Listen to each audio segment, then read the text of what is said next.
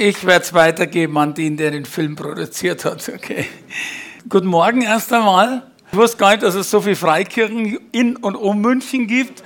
Und äh, ich muss ganz ehrlich sagen, als Bayer und als halb Münchner und halb Fürstenfeldbrucker freut es mich besonders, äh, wenn ich äh, Borisch schmatzen kann. Gell? Meine Mutter kommt aus Niederbayern, da sagen die fürs Reden schmatzen. Auf jeden Fall freut es mich, dass wir heute, Monika, meine Assistentin, und äh, ich heute bei Ihnen zu Gast sein darf. Ich predige normalerweise am Sonntag, normal haben wir immer so ein Doppelding am Samstagabend in einer neutralen Halle für Nichtchristen, erzähle ich meine Geschichte und lade dann am Sonntag immer zum Gottesdienst ein und erzähle dann immer so meinen, meine Geschichte. Äh, und zwar Gottesdienst ist ja eigentlich so, mehr auch mit äh, Bibelvers und so. Und dann nehme ich meistens Lukas 15 und das heißt dann zwei Schurken treffen Gott, Zachäus und Josef Müller. Und da erzähle ich draus äh, in der Voraussetzung, dass viele Menschen schon den Samstagabend besucht haben. Aber jetzt bin ich wirklich in einer Herausforderung, nämlich in einer knappen, ja, in einer knappen Stunde vielleicht meine Geschichte zu erzählen und auf den Punkt zu kommen, auf die Message eigentlich, auf die Nachricht, die ich habe. Ich bin ja nicht dazu da, um jetzt eine wilde Geschichte, das ist übrigens ein Auszug aus meiner DVD, die der SCM Verlag äh, in, äh, gedreht hat und das haben wir einfach äh, zusammengeschnitten. Auch hier ja, mit günstigen Mitteln. Das Interessante ist das, ich fange jetzt eigentlich mit dem an, was ich sonst immer vergesse zu sagen, dass, also ich halte mir jetzt nicht für besonders. Äh, ich habe etwas erlebt und mein, Sie könnten auch da sein oder du, je nachdem, das spielt gar keine Rolle. Ähm, ich habe etwas erlebt und äh, besonders erlebt habe ich etwas, das mich äh, nach einer ja, gewissen, wie soll man gleich sagen, Tat oder nach einem wilden Leben in der Münchner Schickeria äh, ich eigentlich dann, ja, dass ich dann plötzlich auf die Fahndungsliste des Bayerischen Landeskriminalamtes kam und äh, die das FBI eingeschaltet haben. Und es ist, ich sage immer, das ist die nicht die Dorfpolizei von irgendwas. Das FBI hat schon ganz andere Möglichkeiten. Und die haben mich nicht gefunden. Und das gibt es eigentlich gar nicht, okay? Also eine Einzelperson. Und wie die Presse davon, ich habe ja da gesprochen, Wind bekommen hat, haben die gesagt, äh, wie will die deutsche Justiz jemand von Al-Qaida finden oder von der organisierten Kriminalität, wird die nicht einmal einen Rollstuhlfahrer finden, okay? Mit einem äh, unveränderlichen Kennzeichen. Und naja, also ich glaube damals, dass ich unter Schutz des Höchsten schon war, Psalm 91. Äh, allerdings muss ich dazu sagen, dass Flucht ich bin ja nicht geflohen vor der Justiz, sondern eigentlich um meine Unschuld zu beweisen, also in dem, äh, in der Sache nicht äh, schuld, äh, also schuldig war und dass, dass es keine Straftat ist. Flucht ist keine Straftat und Gott würde niemals bei einer Straftat helfen. Ich werde da ab und zu gefragt, darum sage ich das. Ähm, es ist schön, dass ich so reden kann, wie man mein Goschen gewachsen ist. Hier in Bayern, in München, welch eine Ehre. München schon ein paar Mal gesprochen. Ähm, aber, und ich freue mich immer. Also selbst die Franken zählen bei mir noch als Bayern, obwohl das, naja, kurz unter Frankfurt geht schon los. Okay? Für mich zählen mehr so oberbayerisch, also so, so, so, irgendwie so in der Gegend. Aber in Chemnitz, da sieht mein Vortrag ein bisschen anders aus. Also da spreche ich also so, dass man mich versteht. Auch die Schweizer sagen, immer wenn er von Jesus anfängt, dann redet er so schnell, da verstehen wir gar nichts. Bayerisch auch noch dazu. Also ich lerne, ich war in den letzten, ich hatte, wie gesagt, ich äh, habe mich nie beworben, aber ich war in den letzten viereinhalb Jahren über 500 Mal unterwegs in Deutschland, Österreich, Schweiz, Italien. Und man hat immer wollte diese Geschichte hören. Aber meine Geschichte ist nicht die wichtige. Meine Geschichte ist ein, ein Erlebnis, ähm, in dem ich selber wieder jedes Mal meine, mein Leben durchlebe, weil ich heute keinen Vortrag, sondern ich erzähle das einfach aus dem Ding heraus und äh, aus meinem Gefühl heraus. Aber das Wichtige ist die Botschaft. Wichtig ist die Botschaft, egal wo man drin ist. Und wir leben heute alle, wir sind heute alle geerdet, sagen wir so. Wir, jemand, wo sie hier rausgehen, ob sie Christ oder nicht Christ sind, trifft sie ihr Alltag, wie man so schön sagt, die Probleme, das Geld, das, äh, ja, die Arbeit oder die Nichtarbeit oder, oder, oder finanzielle oder psychologische Probleme. Ich bin mit so vielen Dingen in den letzten fünf Jahren äh, in, ähm, ja, in Konfrontation gegangen, dass ich das Leben eigentlich ganz neu erlebt habe. Es macht mir auch so viel Spaß das muss ich dazu sagen. Und jetzt wollte ich ja viel davor geredet. Ich wollte sagen, das Interessante und ich kann es auch gar nicht glauben, auch dass ich überall in Talkshows eingeladen wurde. Die Leute wollen nur immer hören, wie man mit 40 Koffer als Rollstuhlfahrer unerkannt so ungefähr äh, die Kohle von Amerika nach München befördert. Und ich will immer erzählen, wie man zu Jesus kommt, okay? Das wollen die nicht hören. Aber äh, ich sage Ihnen, äh, ich habe es irgendwie immer geschafft. Ich war bei Anne Wild zum Beispiel und äh, da haben wir uns über Uli Hoeneß, ich sage nicht, Sie kennen persönlich, also ich möchte da nichts sagen, aber äh, unterhalten und die haben wir drei, neben mir war diese nette, freundliche Ministerin, die Frau Künast gesessen, die, also ich rede schon viel, aber bei der hätte ich den Schule gekennen. Und ähm, und dann Joe Bausch vom Tatort und links und rechts noch zwei, drei äh, Leute. Und die reden also kreuz die quer immer über Uli Hoeneß und sie sagt, dass sie auch mal in einem, nichts gegen die Frau Könast, aber dass sie mal irgendwo ehrenamtlich in einem Gefängnis gearbeitet hat und das war ja so wichtig. Naja, ich habe mich da zurückgehalten und ab und zu ein paar Antworten gegeben. Die Sendung dauert eine Stunde knapp. 15 Minuten davor habe ich gedacht, also sie haben so eine riesen Uhr gegenüber, die in schwarz da abtickt, weiß, dunkel und so. Und äh, da habe ich das Beten angefangen und ähm, habe gesagt, Heiliger Geist, also still, du hast mir da hier nicht in den Adlershof, das ist dieses wie Freimann oder Ding, also, also Fernsehgelände da raufgeschickt, äh, nur damit ich da über Uli Hoeneß rede. Sondern ich will doch aber Botschaft da im Koffer, ich will da sprechen drüber. In dem Moment dreht sich so zehn Minuten vorher die Anne Will, die neben mir war, um und sagt, Herr Müller, jetzt habe ich mal eine Frage an Sie. Konnten Sie sich denn im Gefängnis ändern? Meine Botschaft, mein Thema. Ich laber los und red und red und red. Die Kühners wollte immer dazwischen grätschen, gell? aber da hat sie keine Chance gehabt. Und am Schluss tickern die Uhren, die schwarz sind, die kommen dann immer so auf Rot. Da werden alle nervös, weil das war tatsächlich, normal ist die Sendung, die Ihnen als Live-Sendung gebracht wird, keine Live-Sendung, sondern man nennt es dann Live on Tape. Die wird zwei Stunden vorher aufgenommen. Und, äh, aber diesmal kam die Ministerin so spät, dass man kein Live-on-Tape-Aufzeichnung machen konnte, sondern es war wirklich eine Live-Sendung. Und die waren wirklich, die waren wirklich jetzt, Moment, Moment, Moment, klatscht her nach, weil ich habe nur eine Stunde, okay? Also das müssen wir, das müssen wir lassen, weil sonst geht man das ab. Und also das heißt, das heißt, am Schluss, äh, äh, das war das Interessante, am Schluss werden die Uhren dann auf Rot, da werden die alle nervös und die, äh, die äh, äh, Ding hat, also die Annie Will hat dann zu mir gesagt, ja, was man dann sagen, also, also es war ein tolles Schlusswort und dann kamen die Credits und die Ministerin war so ein bisschen be, be, be, bedingt äh, nebengesessen und die wollte auch noch was sagen in ihrem Leben, okay? Also, äh, oder zumindest bei Anne Will. Naja, auf jeden Fall, das Interessante war das, ähm, dass ich in den zehn Minuten eigentlich alles unterbringen konnte, was ich sagen wollte. Und noch interessanter war das, ja, das ist, äh, wie gesagt, das kannst du nicht machen, das muss gesteuert sein. Äh, ich bin dazu sehr realist, ich kenne das, ich war in diesen ganzen Talkshows, ich weiß, wie das abläuft. Und ähm, und äh, die Maischberger hat zu mir mal gesagt, das war meine erste Einladung, die hat gesagt, Herr Müller, wenn Sie fertig sind, dann sind Sie sowieso, da denken Sie sowieso alles, was Sie noch sagen wollten. Aber mir geht es genauso. Außerdem war mir die sehr sympathisch, die hat mich schon zweimal eingeladen. Allerdings wusste die, dass ich von Gott immer anfange, aber sie wusste nicht wann, okay? Und wie ich da losgeschossen habe, dann hat sie mich gar nicht mehr gefragt danach, weil es war, sagt, er ist viel zu groß für uns. Ja, ich, sie war mir nur, wir waren uns gegenseitig sympathisch, weil sie hat mir verraten, hinter vorgehaltener Hand, dass die Frau Maischberg aus München-Garching kommt, okay? Das ist nicht sonst ihre Art, dass sie das verrät, aber egal. Ich, also, ich, ich wollte das nur sagen, ähm, es ist nicht mein Ding, aber worauf ich hinaus will, der Bayerische Rundfunk hat sich ja, interessiert gezeigt für meine Geschichte. Und ich habe gesagt, nachdem mehrere bei mir in München auch Gesellschaften waren, Roxy, Neu Konstantin, Bavaria, wollten das Ding verfilmen. Und ich habe immer gesagt, die Verfilmung kommt nur dann in den Vertrag, muss rein, ähm, dass derjenige, der mein Leben geändert hat, nämlich Jesus Christus, dort drinnen steht, dass der genannt wird. Nicht mein Über-Ich oder ich habe mich verbessert oder, oder, oder das Gefängnis hat mich geändert, sondern muss der Name Jesus Christus in dem Film genannt werden. Und da sind alle anderen ausgestiegen. Die haben gesagt, wir uns nicht vorschreiben, Wiedersehen.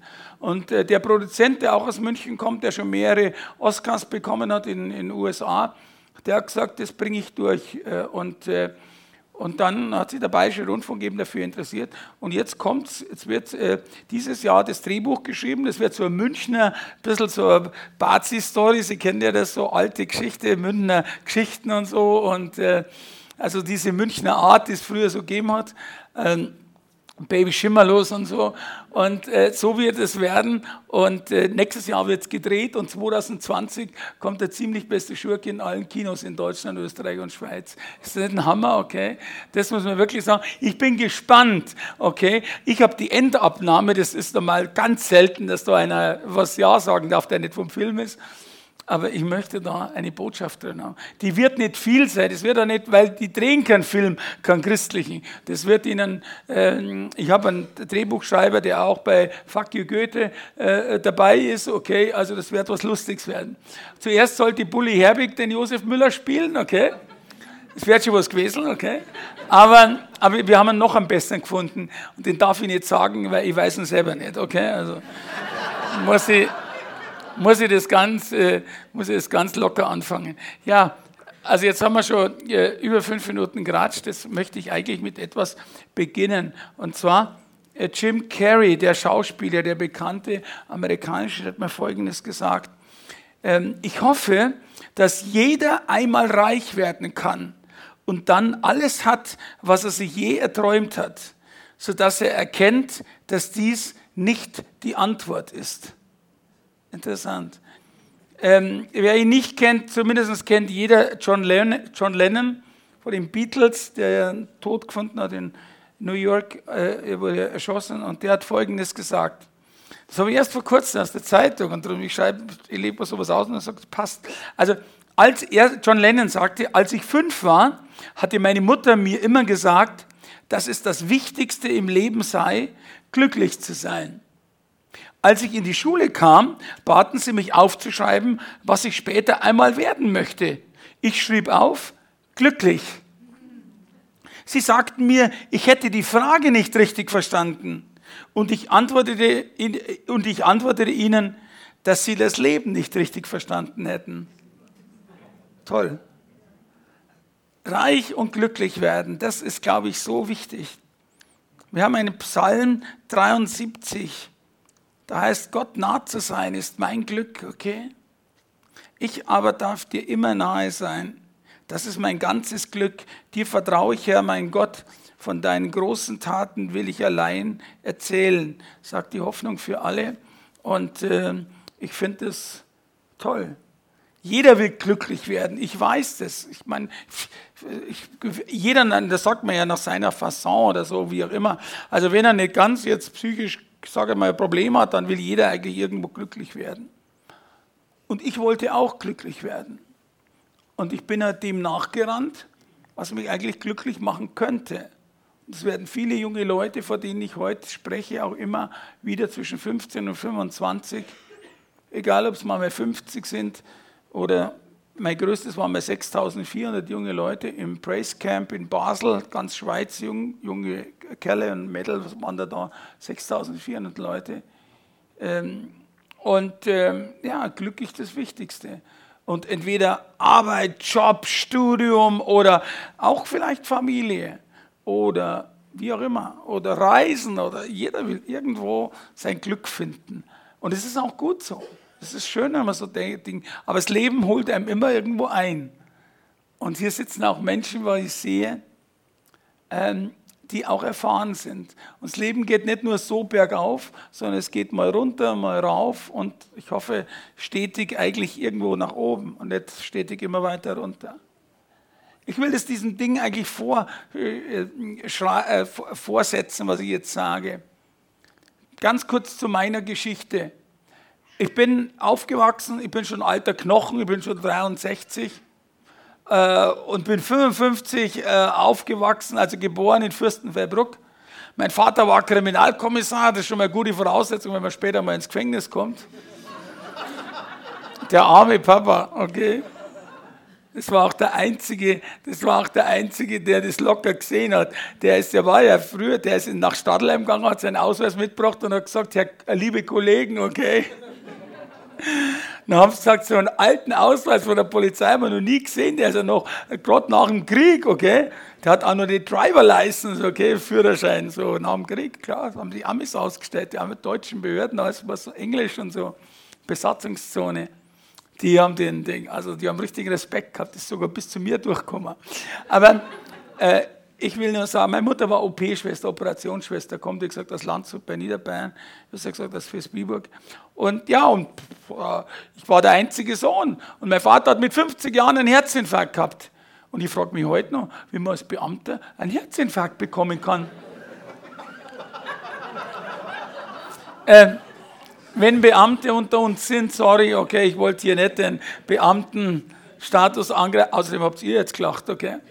Und, äh, und äh, aber ich erzähle das aus einem gewissen Grund, um es kurz zu sagen. Er hat sich dann selbstständig gemacht, wie er pensioniert worden ist, Handelsvertreter, brauchte wieder Hilfe, wie er gesundheitliches Problem hatte. Und ich war erst 16 und so konnte ich beim Münchner TÜV äh, mit der Zusatzprüfung den Führerschein machen mit 16. Und die jungen Leute würden sagen, das ist eine geile Sache. Nach der Schule haben Papa geholfen und am Abend bin ich in die ersten Diskotheken. Da hat doch jedes, äh, jede, jedes, jede Gastwirtschaft hat einen Plattenspieler. Manche wissen ja noch, was das sind, die schwarzen Scheiben mit dem Loch da in der Mitte. Äh, und äh, ja, hat einen Plattenspieler gehabt und Musik ging an und Live-Musik dann am Samstag. Und da bin ich hingefahren in Landsberg, bin ich Ende Juli 73 nach Hause gefahren, nach Fürstenfeldbruck, bin eingeschlafen. Daher dieser Unfall. Ich weiß noch eins, und das, darauf will ich jetzt hinaus. Ich kam da ins Kreiskrankenhaus Fürstenfeldbruck, da haben sie mich versucht und einigermaßen wieder zusammengebracht. Ich war wirklich, mein, Faden, mein Leben ist wirklich an diesem seidenen Faden gehangen. Ich hatte eine Rückenmarksverletzung und die konnten die nicht adäquat in dem äh, in dem Kreiskrankenhaus Bruck äh, heilen oder, oder überhaupt behandeln. Die sind alle gestorben an Nieren- Blasenprobleme. Und so kam ich mit dem Helikopter der Bundeswehr in Peiting, ich sei da bei Landsberg, äh, in das Spezialkrankenhaus nach, nach Heidelberg. Und äh, ich weiß noch, wie ich aufgewacht bin. Ich war im Koma. Das war übrigens mein erster Helikopterflug. Ich habe leider nichts davon mitgekriegt. Aber ich war im Koma und dann hat sie in der Intensivstation von der orthopädischen Uniklinik Heidelberg-Schlierbach am Neckar mich wieder zurückgeholt und das Erste, was ich sah, war ein weißer Kittel mir gegenüber. Und im Kittel, da war ein Professor drinnen. Und der Professor hat gesagt, Herr Müller, Sie haben vielleicht schon mitbekommen, dass Sie einen Unfall hatten. Sie äh, haben äh, Rückenmarksverletzung, eine Querschnittlähmung und werden den Rest ihres Lebens im Rollstuhl verbringen. Wünsche Ihnen einen schönen Tag, auf Wiedersehen. Der kam zur Sache, gell? also äh, der hat nicht äh, lange rumgeredet. Psychologische Rehabilitation, Schnellkurs. Ich habe letztes Mal jemanden getroffen, der hat gesagt, heute es nicht anders. Ja, also äh, das geht manchmal ratzfatz. Aber egal, ich will nur sagen, wir alle fallen mal in ein schwarzes Loch von heute auf morgen. Uns geht's gut und plötzlich, wuff, kommt die Nachricht. Mir ist das übrigens das erste Mal mit 15 passiert. Ich war mit meinen Eltern am Urlaub am, am Wörthersee unten in Villach oder Felden und äh, ich habe dort ein Mädel kennengelernt. Äh, ich war 15 und das Mädel, glaube ich, Blondine, boah, toll aussehen. Die war, glaube ich, 14, drei Viertel oder so. Und äh, kam aus Hamburg. Und wir, ja, damals waren wir noch züchtig mit 15, heute ist es anders. Aber, ähm, aber wie gesagt, äh, mit 15 äh, und äh, wir verliebt total und irgendwann ist der Urlaub aus. Und was ist dann? Sie in Hamburg, ich in Fürstenfeldbruck. Wir haben uns Briefe geschrieben, jeden Tag. Ich bin gleich dem Briefträger entgegengesaust, wir haben die Taschen fast aus der Hand gerissen und habe gesagt, so, jetzt, also her mit dem Brief. Und wir haben uns, wie gesagt, jeden Tag Briefe geschrieben, hochverliebt, bis am nach ungefähr einem Monat ein Brief kam, wo sie drin geschrieben hat, lieber Josef, du wirst ja verstehen, dass ich mein Geld lieber für Kosmetik ausgebe, statt für Porto. Hat die Schluss gemacht wegen einem Briefporto. Jetzt können Sie sich vorstellen, dass ich seit der Zeitpunkt ein gestörtes Verhältnis zur Deutschen Bundespost habe. es hat sich jetzt in Grenzen gehalten, aber, aber ich will nur Folgendes sagen. Wenn du in so ein schwarzes Loch fällst, also ich habe es überlebt, wie Sie sehen, aber wenn in ein schwarzes Loch fällst, egal wie die Nachricht ist, da gibt es zwei Möglichkeiten. Entweder du bleibst da drin liegen, okay, die anderen spielen da einmal mit, also oh, geht so schlecht, mal, du Armer und so. Das geht gut. Ich kenne Leute, die machen das bis, bis ihr Lebensende, okay? Die wollen gar nicht da raus aus dem schwarzen Loch. Oder es gibt Leute, und mir ist es heute so gegeben, und ich will sie da ermutigen, weil schlechte Botschaften gibt es bei uns immer mal. Die Eltern sterben, jemand wird gemobbt, jemand verliert, kann, verliert seinen Job oder das Geld oder was weiß ich, von heute auf morgen. Meine Eltern sind beide gestorben und die Nachrichten kamen halt. Mein Vater mit 97, also der hat nur den Herzinfarkt mit 50 gut überlebt, okay? Aber ich will sagen, da ist es entscheidend, wie man sich verhält. Natürlich gibt es eine gewisse Trauerzeit, aber wichtig ist, dass man aufsteht, dass man ähm, äh, die, ich meine, ich bin jetzt nicht körperlich aufgestanden, aber geistig, dass man den Move hat, die Power, die Energie zu sagen, jetzt erst recht. Und ich habe mit, damals mit 17 die, die, die Entschluss gefasst, jetzt erst recht. Was soll mich das jetzt niederdrücken? Soll ich mein Leben jammern? Und so wird weitergemacht. Und äh, bin ein paar Mal hingefallen im Leben. Es gibt Menschen, denen passiert das auch, aber sie haben immer nur ihren Kopf über Wasser. Ich danke meinem Freund Ferry Neugebauer, der hier auch erschienen ist, der auch solche Dinge erlebt hat in seinem Leben und der auch äh, immer wieder gefordert ist und Sie vielleicht genauso. Das Leben ist nicht, äh, wie sagt man, Ponyhof oder so. Aber das erlebt man schnell selber. Gell? Also brauchst du ja nicht Müller dazu, dass er das sagt. Aber ich will nur sagen, dann habe ich weitergemacht, dann die Steuerkanzlei und das ist mein, ich habe mein Zeug gemacht. Aber jetzt komme ich auf den Punkt. Ähm, wie ich alles hatte, eine nette Freundin, die Christel, Gott sei Dank versteht man die in Bayern. Also wenn ich da in Chemnitz bin, mit dir im Bayerisch, da, das ist schon schwierig.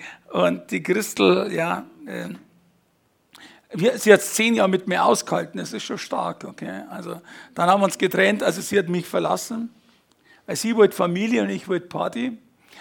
Heute, ja, heute, heute ärgert mich das. Aber sie hat drei Töchter mit 24, 23, 20 und 18. Und, äh, und so trifft man sich wieder heute. Jobbt sie nebenbei bei uns in, der, in dem Team der Ministry, okay? Das finde ich toll. Wohnt in, in der Nähe von Odelshausen, und, die Richtung Augsburg raus und ist zufrieden und glücklich mit Mann und drei Kindern und zwei Katzen und drei Hunden so ungefähr. So, aber das hätte ich auch haben können, aber ich wollte es einfach nicht. Es war meine Entscheidung, eben anders zu machen. Und dann, äh, ich hatte ja alles, ein kleines Haus am Gardasee in Badolino schon gemietet, ein kleines Holzboot und bin dann runtergefahren am Wochenende, es war alles, alles super. Aber das, der Punkt ist das, man ist da nicht zufrieden. Man ist nicht zufrieden, immer mehr, immer mehr. Ich habe mal gewohnt im Herzogpark. Gott sei Dank kann ich das hier sagen. Die Leute wissen ja, wo das ist. Also erklären Sie mal, erklären Sie mal jemand aus Norddeutschland, wo der Herzogpark ist. Also, äh, also ich habe im Herzog, Herzogpark gewohnt äh, und, äh, und und da gab es einen Nachbarn und der hatte, der hatte eine Million. Und äh, der andere Nachbar, der sagt, ja, also Million ist ja nicht viel. Hypothekenmillionär bist schnell bei uns, okay? Also richtig Cash, also bar eine Million. Und der hat gesagt, ja toll, das möchte ich auch. Und geackert und gemacht und wie der eine Million hatte, hatte der dasselbe. Und dazwischen hat aber der Nachbar schon wieder zwei Millionen, also insgesamt drei Millionen gehabt. Jetzt glauben Sie immer, was der wollte. Und wenn er das erreicht hat, drei Millionen, hat er vielleicht fünf oder hundert. Es gibt immer einen, der mehr hat. Und so sind unsere Ziele halt. Wenn Sie ein Handy haben, das Sie ja, sich lang äh, denken, vielleicht äh, Handy iPhone 20S oder, na, jetzt gibt es bloß ein 10er, aber naja, man, die bringen ja schnell was raus. Das ist übrigens genauso, man kann auch telefonieren und wie auch immer größere Bildschirm oder was ist da wurscht letztendlich. Hauptsache das Netz ist da, wenn es nicht da ist, ist schlecht, nutzt der Bildschirm auch nichts. Aber ich sage, ich sage nur, äh, immer mehr, immer mehr. Und das ist wirklich etwas, was man immer so will, immer mehr. Ich wollte das auch. Und damals habe ich eben Bruce kennengelernt. Ich hätte zufrieden sein können. Ich sage immer Spaß, wenn er nicht äh, gestorben ist, der Müller, dann würde er heute nicht Leute in der Steuer beraten. Ja, es hat mir Spaß gemacht auch. Aber ich wollte mehr und ich wusste, mit handwerklicher Arbeit oder so konntest du nicht, also Steuerberatung, also Bilanzen und so, konntest du es damit nicht erreichen eigentlich. Und dann habe ich Bruce getroffen. Die Bruce-Story äh, kann ich jetzt nicht so erzählen, weil es einfach von der Zeit nicht passt. Steht in meinem Buch, ist vier, vier Kapitel, das Millionenspiel. Um es kurz zu machen, Bruce war ein Sohn reicher Eltern in Miami. Den habe ich meinen Freund in Heidelberg kennengelernt. Und Bruce bekam von den Eltern eine große Erbschaft. Und die wollte er in Deutschland anlegen. Fand ich toll und hat mich gefragt, ob ich helfen könnte, das anzulegen. Ich meine, ich bin kein Anlageberater, und, aber ich war Steuerberater und da lässt sich schon, also wie auch immer. Ich habe mich jetzt erst einmal erkundigt, wie hoch das, äh, die Erbschaft sei. Und haben die gesagt, Millionen. Und ihr verrat es mir nicht. Also meine Provision war auch nicht schlecht. Gell? Also, und dann, damals gab es diese Filme äh, Miami Weiß. Ich weiß nicht, wer die noch kennt, da so ein Straßenfeger da hier vor Dallas und Denver. Und äh, und ja, und da war es so, äh, ich wollte ja nichts, als Steuerberater konnte mir ja nichts leisten, also was Krummes oder ich weiß nicht, Miami und so. Und da bin ich rübergeflogen, habe mir das angesehen und habe mich unterhalten und die Werft und die Eltern angesehen und alles. Und dann, ja, und dann bei dem Abendessen haben die Eltern zu mir gesagt, ja, ich finde es toll, dass ich da für, die, für den Sohn das in Deutschland anlegen möchte. Mm, und äh, sie haben mir gesagt, das Geld sei nicht aus der Werft, sondern aus einem Spielcasino. Dann habe ich gesagt, ja, ja, und deshalb ist das Geld, das war erklärbar, in Bar, in Cash zur Verfügung. Und dann habe ich so mir gedacht, die werden das schon irgendwie rüberbringen nach Deutschland mit so, äh, wie sagen wir gleich, mit so Sicherheitstransporte, die in den Banken und den äh, Supermärkten das Geld abholen. Aber bei der Frage, wie denn das Geld nach Deutschland käme, haben die alle mich angeschaut. Und ich gebe zu, ich habe 20 Jahre lang Tatort angeschaut am Sonntagabend um Viertel nach acht im ersten, aber da kam das irgendwie nicht vor. Oder entweder ich war, entweder ich war da gerade krank oder wie auch immer. Also keine Ahnung. Ich habe da keine Ahnung gehabt.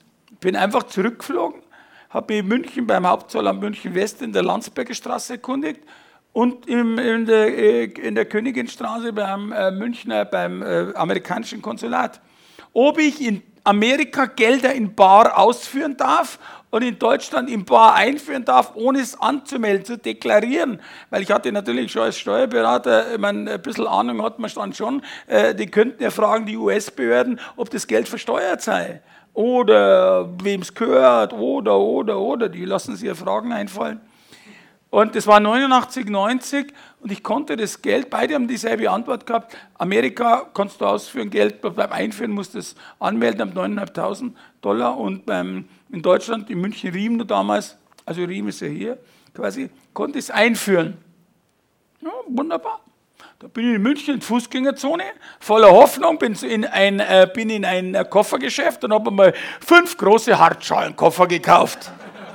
Samsonite oder so, ähnlich, andere Marke kann es auch sein. Und da bin ich rübergeflogen. Hier in München hatte ich schon beim Einchecken das erste Problem, also das Problem, äh, äh, einer von den fünf, Freitag soll es rübergehen, Sonntag zurück. Einer von den fünf war äh, meine, meine, Kleidung und vier waren leer. Und dann fragt mich die Dame beim Einchecken der Lufthansa, ob es in Amerika keine Koffer gäbe, weil ich da vier leere Koffer da rüberbringe es kurz zu machen, ich ich habe dir irgendwas gesagt, das weiß ich halt nicht mehr, bin dann rüber und am Sonntagabend, 18 Uhr, Miami International nach München-Riem, in die Lufthansa eingestiegen mit vier vollen Koffern. In einen Koffer passte am 50 und 100er in Dollarschein äh, eine Million. Ich hatte vier Millionen, vier Millionen Dollar bei mir. Und ich wissen Sie, was ich als allererstes festgestellt habe, ich bin dafür null geeignet. Ich habe geschwitzt vom ersten Moment bis zum letzten. Wenn Sie, wenn Sie das so sagen, bringen das Geld mit, so, ja, ja. Aber wenn Sie da mit vier Millionen so, also, Sie werden wegen wesentlich weniger, werden die Menschen auch in Amerika umgebracht. Also, vier Millionen der Müller im Rollstuhl, gell, also, wie schnell, der, der wirft mich um und nimmt die Koffer und geht, okay, also, ja, man hat es ja nicht gesehen von außen, aber ich habe es gewusst, okay, das hat mir dann schon gereicht. Ich glaube, an mir hätten wir es schon gesehen.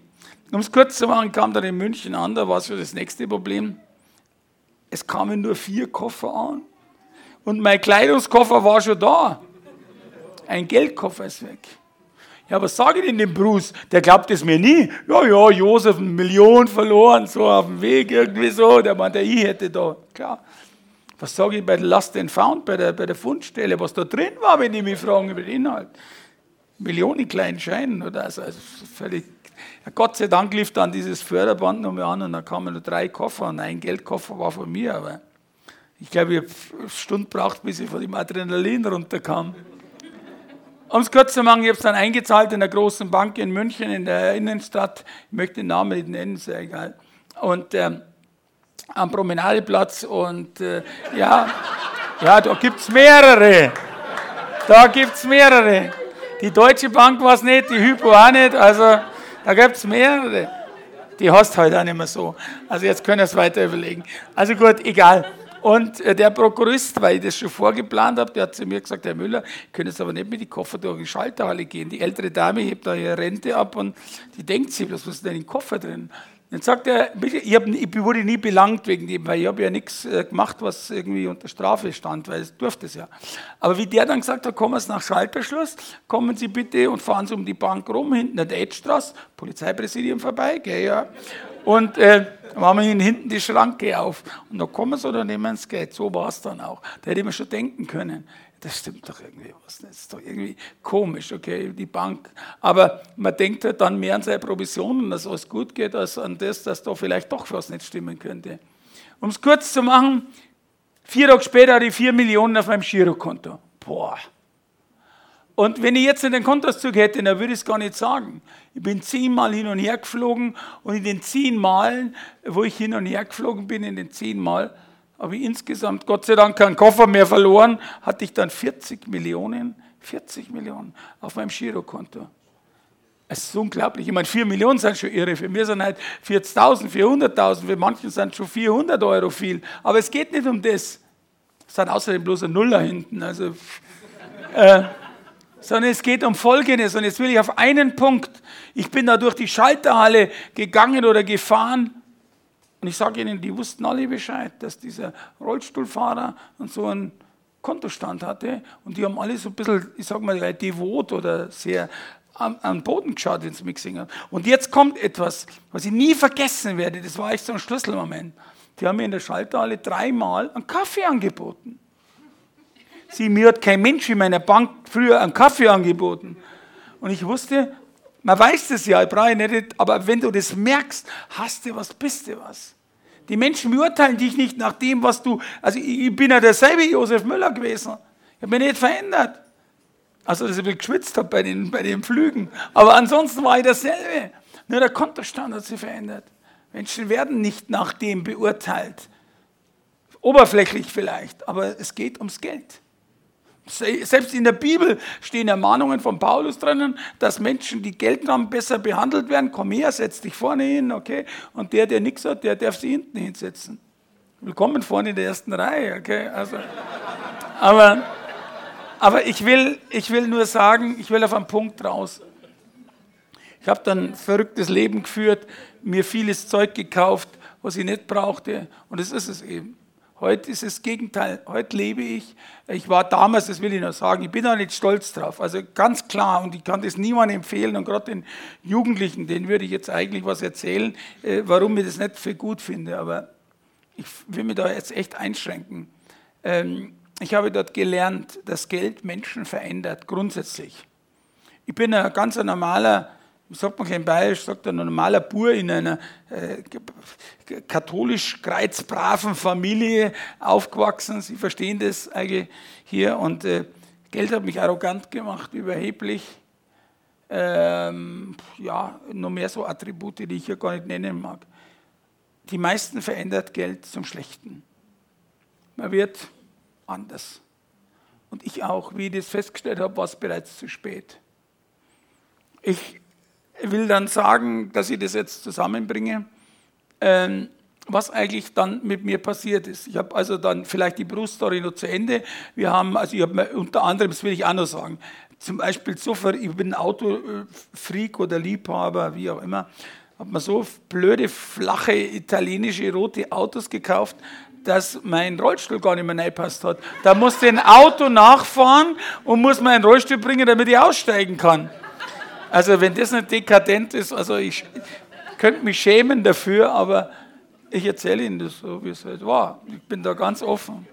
Ja, danke, nein, ich würde es halt nicht mehr so machen. Aber egal. In Bayern, bitte? Ja, genau. In Bayern, ja, in Bayern sagt man, ich habe es halt krachen lassen. Gell? Aber man darf es nicht übertreiben, weil der Neid der anderen ist gleich da und das ist nicht schön. Also, Sie müssen dann schon so Ding sein, aber wir unterhalten uns ja noch. Aber, äh, aber das ist schon richtig so. Das ist, das, ja, weiter in dem Punkt. Ich wurde dann vom, ähm, ich wurde dann von der Staatskanzlei äh, zum Konsul ernannt für irgendein Land und dann später war ich Botschafter in Monte Carlo und habe von Ministerpräsident Stoiber, ah, da muss ich noch schnell was erzählen. Ministerpräsident Stoiber wurde ich ähm, ausgezeichnet im Kaisersaal der Residenz. Die Bilder übrigens, alles, was ich Ihnen erzähle, sind die Bilder in dem Buch. Sie brauchen es gar nicht kaufen, schauen Sie es einfach da hinten an. Zwei Bildserien sind da drinnen und da, da, weil das kann man eigentlich gar nicht glauben, was ich Ihnen da erzähle. Aber Gott sei Dank habe ich für alles Bilder.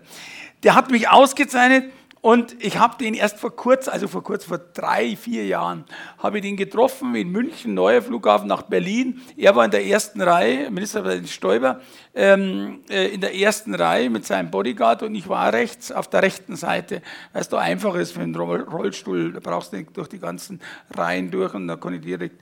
Und dann habe ich mal versucht, Kontakt aufzunehmen, weil mir ist der Mann eigentlich sehr sympathisch damals gewesen und habe hab gesagt, ob ich mit ihm sprechen konnte. Und jetzt, was ich Ihnen sage, ist wahr. Ich habe ihn gefragt, ob er sich erinnern kann, dass er mir mal vor 20 Jahren oder 15 Jahren davor äh, mal, 20 Jahre war es schon, mehr als 20 Jahre, davor im Kaisersaal der Residenz, seine Gattin war auch da, äh, äh, und äh, mal eine, eine Auszeichnung gegeben hat. Und da dieser Mann auch ehrlich war, hat er gesagt, nein, kann mich nicht mehr erinnern dran. Dann habe ich gesagt, schade, weil ich kann mich nicht mehr erinnern dran, warum, warum sie mich ausgezeichnet haben, okay? Ich habe gesucht nach dem, was mir der angesteckt hat und ich finde das nicht mehr. Keine Urkunde, nichts. Nur die Fotos gibt es noch. Aber die Welt war damals so schnelllebig, dass ich, also, ja, aber so ist es, oberflächlich nennt man das. Aber ich habe gemerkt, das ist halt so. Und dann, äh, dann ja, dann äh, habe ich das erfahren, da waren Leute von der Kriminalpolizei in Amerika bei mir und haben zu mir gesagt, äh, nur zwei Herren äh, in meinem, ähm, in meiner äh, Steuerkanzlei im Tal am Marienplatz, da zwischen Isator und Marienplatz, haben mich gefragt, haben die, diese Ausweise hingelegt, sie legitimiert als Beamte vom FBI und, äh, und haben gesagt, ob ich Bruce kenne. Dann habe ich gesagt, nö. Dann haben die zu mir, ja sicherheitshalber mal, und dann haben die zu mir gesagt, und dann haben die zu mir die Geschichte erzählt, die ich ihnen erzählt habe. Und dann haben die gesagt, jetzt erzähl mir mal die wahre Geschichte. Bruce Eltern waren Schauspieler, bezahlte. Die Werft, in der sie damals waren, das war angemietet, die gehört ihnen gar nicht. Bruce selber hatte, eine, hatte einen falschen Pass, einen anderen Namen und war wirklich, hatte eine Gesichtsoperation. Und wenn ich nicht im Rollstuhl wäre, wäre ich jetzt schon umgefallen, indem, indem wirklich äh, die mir gesagt haben, Bruce sei auf der Liste der zehn meistgesuchtesten Verbrecher Amerikas. Boah, und das lernt Josef Müller im Rollstuhl, Rollstuhlfahrer, Sohn eines Kriminalbeamten aus, aus der Pampa, der Fürstenfeldbruck da draußen kennen, okay? Total, also schon irgendwie. Und das Geld sei nicht aus dem Spielcasino, sondern sie hatten eine Schnellbooteflotte, wie sie durch die Karibik Waffen und Drogen befördert haben. Und dann war mir klar, dass ich nicht zum Geldanleger einer Erbschaft geworden bin, sondern benutzt wurde als Geldwäscher. Und, und dann passierte das, das passierte eigentlich schon davor, ähm, dass er das ganze Geld an der Börse verzockt hatte. Das neue Markt damals, alles ging rauf und runter und wenn man an der falschen Seite ist, haben wir wie gewonnen, so zerronnen. Jetzt, das wäre ja nicht so schlimm gewesen, bloß die 40 Millionen haben mir nicht gehört, okay?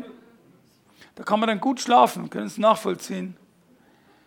Und ich hatte Angst um mein Leben, weil wer 40 Millionen aus kriminellen Geschäften erwirtschaftet, für den ist ein Menschenleben nichts wert. Ich glaube, das kann man, das glaube nicht nur ich in der Denke. Und, äh, und ja, und wie ging es dann aus? Ähm, Bruce wurde dann verhaftet, das war mein Glück. Boah. In Amerika, in Fort Lauderdale, vor einer Diskothek namens Joseph.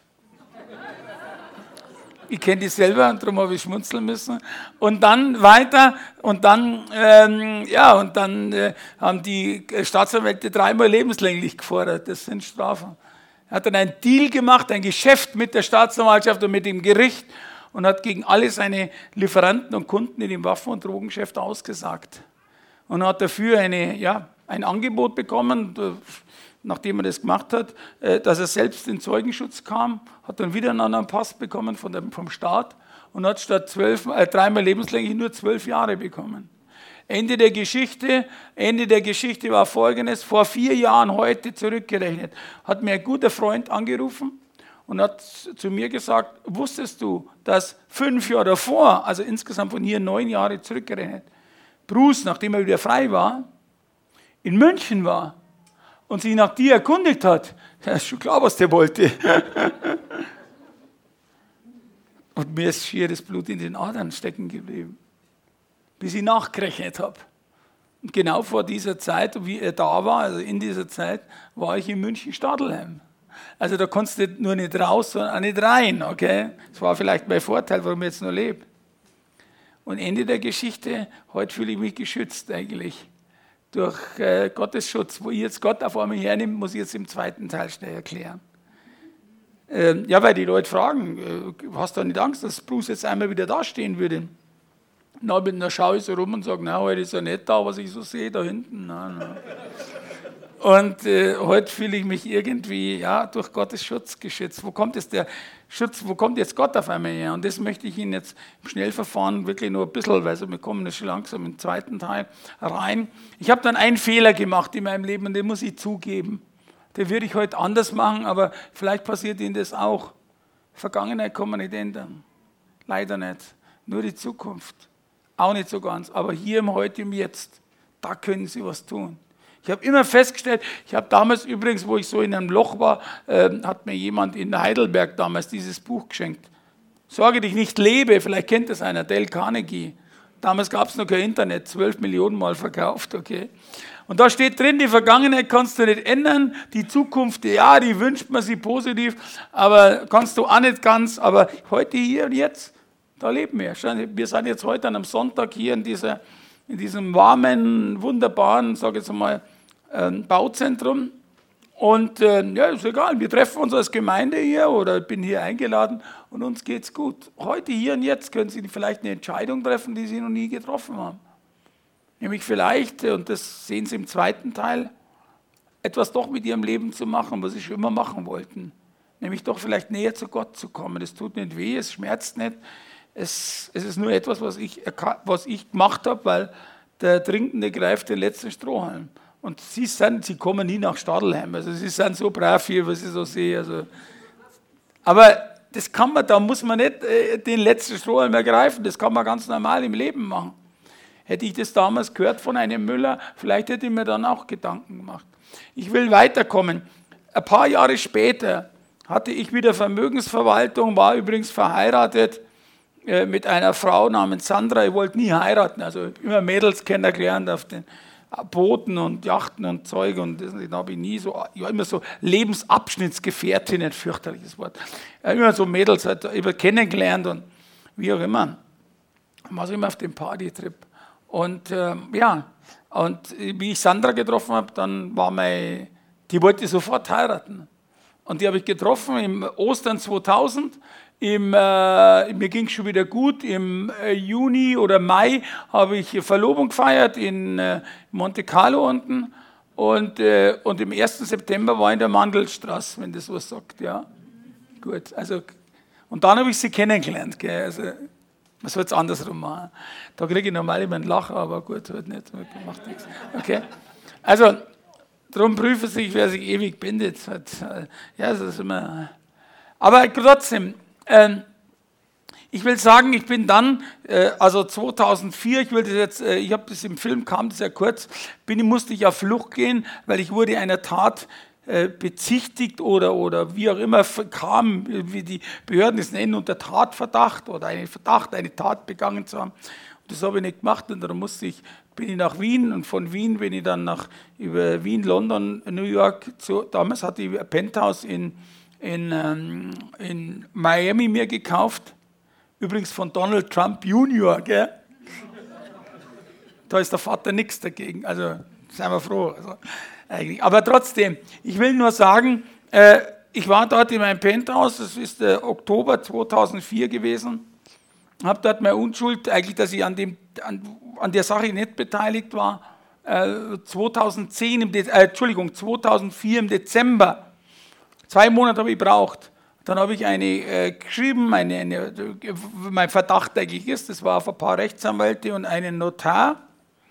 Notar ist mittlerweile gestorben an Krebs und es nicht so Ding berät, also kam es nicht zur Verhandlung. Die anderen Anwälte und Freunde, die da beteiligt waren, die waren alle später im Gefängnis gesessen. Die Justiz hat da Gerechtigkeit geübt und ich bin eigentlich entlastet worden. Trotzdem habe ich mich damals verdächtigt und ich habe im Dezember 2004 dann einen acht Seiten langen Brief meine Frau geschrieben, habe gesagt, äh, den, schneid den Absender ab, das habe ich den Tatort gesehen, und äh, schickt den dann zu den Münchner Behörden, dass die wissen, wer das wirklich war. Und hätte ich eigentlich zurückfliegen können, ist ja klar. Und ähm, ich war allerdings feig. Außerdem hat es in Miami 35 Grad gehabt im Dezember und in München, naja, also.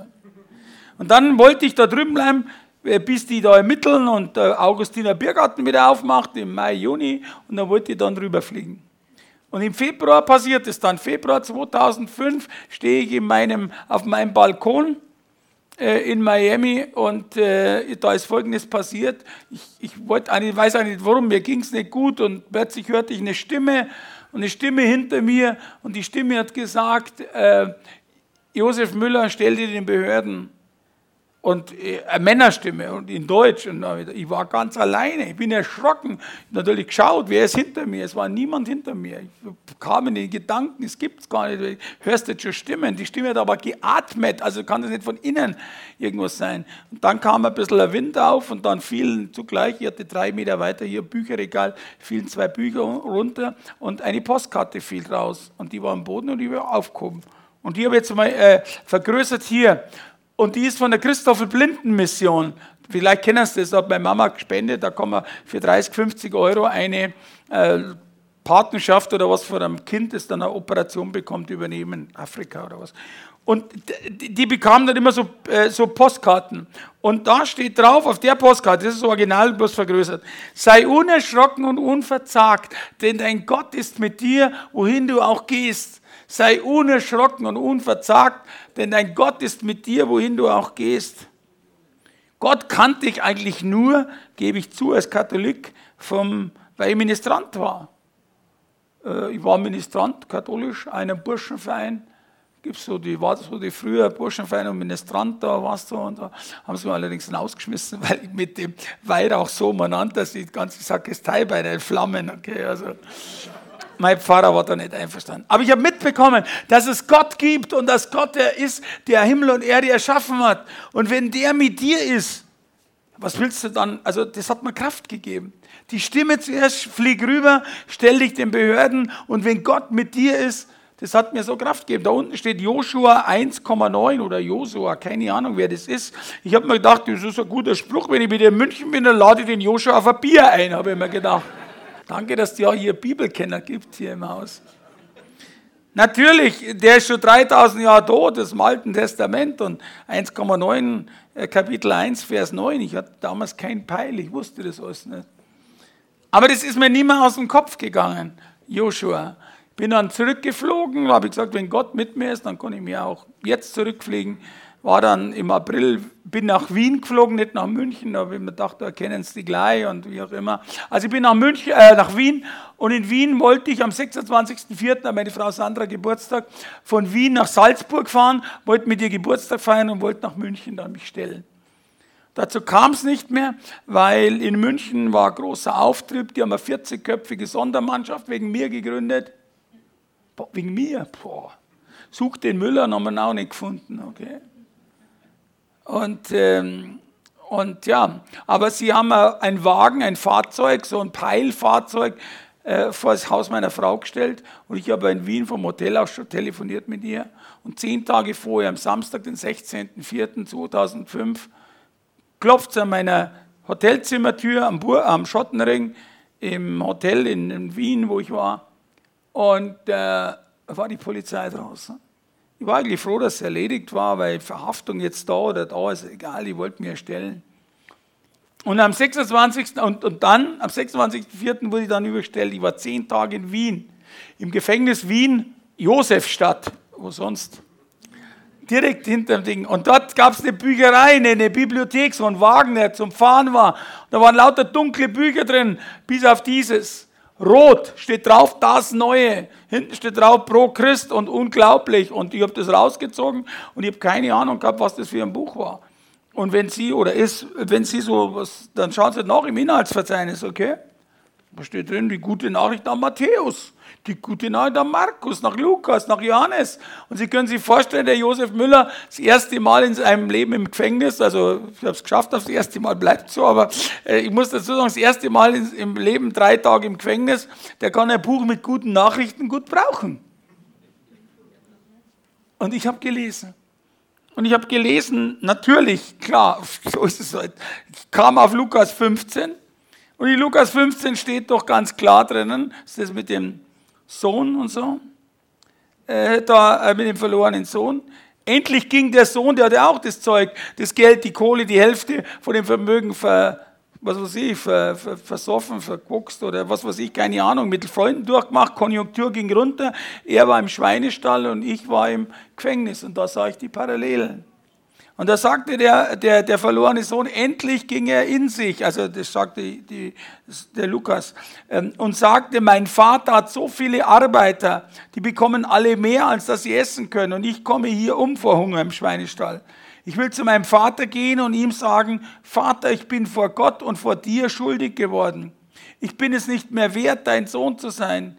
Nimm mich als einen deiner Arbeiter in Dienst. So machte er sich auf den Weg zu seinem Vater. Er war noch ein gutes Stück vom Haus entfernt. Da sah ihn schon sein Vater kommen und das Mitleid ergriff den Vater. Er lief ihm entgegen, fiel nun den Hals und unterhäufte ihm, überhäufte ihn mit Küssen. Vater, sagte der Sohn, ich bin vor Gott, vor dir schuldig geworden ich bin es nicht mehr wert, dein Sohn zu sein. Aber der Vater rief zu seinen Dienern, schnell holt die Kleider für ihn, die besten Kleider, steckt ihm einen Ring an den Finger und bringt ihm Schuhe, holt das Mastkalb und schlachtet es. Wir wollen ein Fest feiern und uns freuen. Denn mein Sohn war tot, ist der Schlüsselsatz. Mein Sohn war tot. Jetzt ist er aber, jetzt lebt er wieder. Er war verloren und jetzt ist er wiedergefunden. Und sie begannen zu feiern. Der Sohn war tot. Und jetzt ist er, er hat ihm eine zweite Chance gegeben. Und wissen Sie, ich wollte auch eine zweite Chance haben, Gesundheit. Und er wollte auch eine zweite Chance. Ich wollte auch eine zweite Chance. Ich habe, wissen Sie, gegen Menschen im Gefängnis, ich habe immer gesagt, Xindel und, und, und Verbrecher und, und äh, wie auch immer. Haben sie nicht anders verdient. Ja, überlegen Sie mal, was Sie sagen, auch zu den Leuten. Ich meine, klar, im Gefängnis. Wissen Sie, die Leute bekommen alle ihre gerechte Strafe, also in der Regel, sage ich jetzt einmal. Ah, ähm, äh, aber ich habe auch etwas getroffen. Ich habe Menschen getroffen im Gefängnis. Und das hat mich auch mit verändert. Menschen, die vergewaltigt wurden und die vergewaltigen. Menschen, die geschlagen wurden und die schlagen. Das hat so irgendwas zu tun. Ich bin in einem guten Elternhaus aufgewachsen, ich habe nie davon was erlebt. Aber ich habe mir die Lebensgeschichten angehört. Ich meine, man stellt sich immer natürlich besser, als dass man war, das kennt man ja, da muss man nicht ins Gefängnis. Aber, aber verstehen Sie, äh, haben wir wirklich Mitleid gehabt mit den Menschen, wie sie auch in der Kindheit verurteilt worden sind. Hier sitzen Eltern, ich kann Ihnen nur sagen, es ist egal wie. Sie lieben sie ihre Kinder, umarmen sie ihre Kinder. Und wenn die Mist bauen, stehen sie zu ihren Kindern. Das ist Mist, was die machen, ich weiß. Und, und, und unsere Gesellschaft ist nicht die jüngere Gesellschaft und umgekehrt aber es sind ihre Kinder. Wenn die Kinder ein Elternhaus haben und wissen, wohin sie gehören, dann rutscht man nicht so schnell in der Gesellschaft rein. Und äh, das, was sie heute den Kindern an Liebe nicht geben, holt er sich woanders. Glauben Sie mir das? Das ist, eine, das ist nicht eine gescheite Feststellung von einem Josef Müller, sondern meine Mutter war die Liebe in Person, mein Vater war Kriegskind. Und der hat nie zu mir gesagt, ich liebe dich. Das konnte er gar nicht sagen. Das wäre ihn, der hätte sich mit seinem Mund verbrannt. Der war immer, wie mein Steuerberater gemacht hat, war er gesagt, du hast deine Schuldigkeit getan, okay? Ja, mehr nicht. Der hat nicht einmal gesagt, toll oder irgendwie. Ich wollte es immer meinem Vater beweisen. Ich wollte immer sagen, Papa, ich bin ein guter, ich, ich, ich mache das. Und Wissen Sie, das sagen heute Psychologen, deshalb hast du so viel aufgestellt, darum hast du so viele Firmen gehabt und so viele Dinge und, und, und, und, und wolltest immer besser sein. Ich habe es am Anfang wirklich abgestritten, weil ich mir das nicht gedacht habe, aber im Unterbewusstsein haben die alle recht. Wenn Sie Ihre Kinder jetzt noch im Griff haben, wenn sie noch nicht äh, so ganz flügge sind, geben Sie Acht, was Sie heute investieren in die Kinder, das bekommen Sie später viel, vielmals zurück. Weil es bleibt in den Kindern. Die können sie dann nicht ändern. Es entscheidet sich die Jugend äh, in den ersten Jahren und äh, geben Sie es den Kindern mit. Sie werden es nie. Die Probleme haben sie selber mit damit. Ich, meine, ich bin jetzt kein großer Erziehungspsychologe, aber ich kenne die Menschen, das ist das kennengelernt, ich habe die andere Seite kennengelernt. Und ich bin heute vorsichtig mit Vorurteilen. Ich werde niemand so schnell heute verurteilen. Früher war ich da ganz groß im Großreden, ja, Matthäus und da und da, und wir wissen ja alle, also Uli Hoeneß und alle, alle wie so, verstehen Sie? Die Nachwerfer, die so mit Dreck schmeißen, die gar nicht damit zu tun haben, das sind im Mama immer die Schlimmeren. Ich habe das erlebt. Aber Johannes 1 habe ich dann gelesen, wie Jesus, er, Jesus, er das Wort, war das Wort und schon immer in der Welt. Und die Welt ist durch ihn geschaffen worden, auch durch Jesus. Und doch erkannte sie ihn nicht. Er kam in seine eigene Schöpfung und die Menschen wiesen ihn ab. Stellen Sie mir vor, Sie kommen heute nach Hause und sagen, was, was, was machst denn du? Das machen Sie hier. Ihre Kinder erkennen Sie nicht mehr, Ihre Frau, Ihr Mann. Jesus hat mit Gott diese Welt, weil der Dreieinigkeit, so steht es am Anfang der Bibel, im Alten Testament geschaffen. Und der kommt in sein Ding und die Menschen nahmen nicht, nicht an. Es ist schlimm. Alle, die ihn aufnahmen und ihm Glauben schenkten, verlieh das Recht, Kinder Gottes zu werden. Das werden sie nicht durch natürliche Geburt oder menschliches Wollen oder Machen, also durch Werke, sondern eben Gott will ihnen ein neues Leben geben. Es ist ein Geschenk, die Gnade. Ich habe gelesen in Johannes 3,16 diesen bekannten Spruch, ich wusste damals nicht, Gott hat die Menschen so sehr geliebt, dass er seinen einzigen Sohn hergab. Nun werden alle, die auf seinen Sohn sich verlassen, nicht zugrunde gehen, sondern ewig leben. Gott sandte den Sohn nicht in die Welt, um die Menschen zu verurteilen, sondern um sie zu retten. Und wer sich an den Sohn Gottes hält, wird nicht verurteilt. Das heißt, ich könnte Ihnen noch viel vorlesen raus, das heißt, wenn sie Gott annehmen. Und ich habe damals, war damals in einer Zelle in München-Stadelheim und habe erkannt, dass ich irgendwo mal falsch abgebogen bin, vor lauter Gier. Ich hab, auf mich würde dieser Spruch passen, den ich heute laut zu den Menschen auch sage. Der ist leider nicht von mir, aber er könnte von mir sein. Gier frisst Hirn. Gier frisst Hirn. Wir lassen uns manchmal vor dem Ergebnis oder vor dem, äh, vor dem Geld oder von der Position oder vor dem wirklich manchmal vernebeln.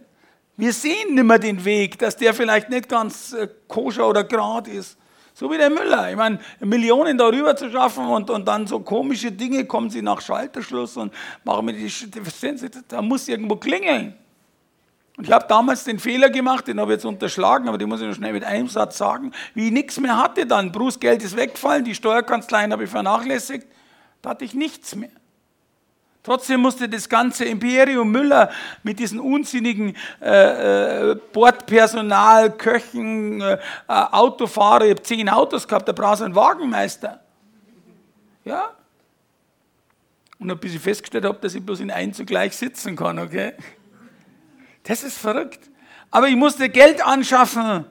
Ich brauchte, ich brauchte wirklich Geld und habe den Fehler meines Lebens gemacht. Ich bereue das zutiefst. Das tut mir heute noch weh und ich leide noch immer drunter. Aber ich bin selber schuld und darum, Gott hilft mir auch dabei, dass ich das in irgendeiner Weise auch verarbeite. Und heute gehen auch Teile meiner Erlöse, auch teilweise vom Buch und so, gehen an ehemalige Gläubiger, denen es schlecht geht. Aber wie gesagt, da gibt es wenig davon, aber weil es meistens Ärzte waren. Aber ich habe mir Gelder von Mandanten geliehen und wollte schon wieder zurückzahlen. Aber das ging so einfach und ich habe mir so viel geliehen, dass am Schluss, glaube ich, 15 Leute waren. Und dann hat mein schlechtes Gewissen in mir angeklopft und sagt, Josef Müller, das kannst du nie wieder zurückzahlen. Und dann habe ich das einzig Richtige getan. Bin zur Staatsanwaltschaft München 2 in der Anrufstraße am Bahnhof gegangen und habe mich selbst angezeigt. Dann kam ein, die jungen Leute wissen, wenn ich jetzt sage, was, wie das Wort heißt, also die wissen, wenn nicht, dann übersetzen sie es wörtlich, das ist genauso. Da kam ein Shitstorm über mich. Glauben Sie, ist nichts Gutes.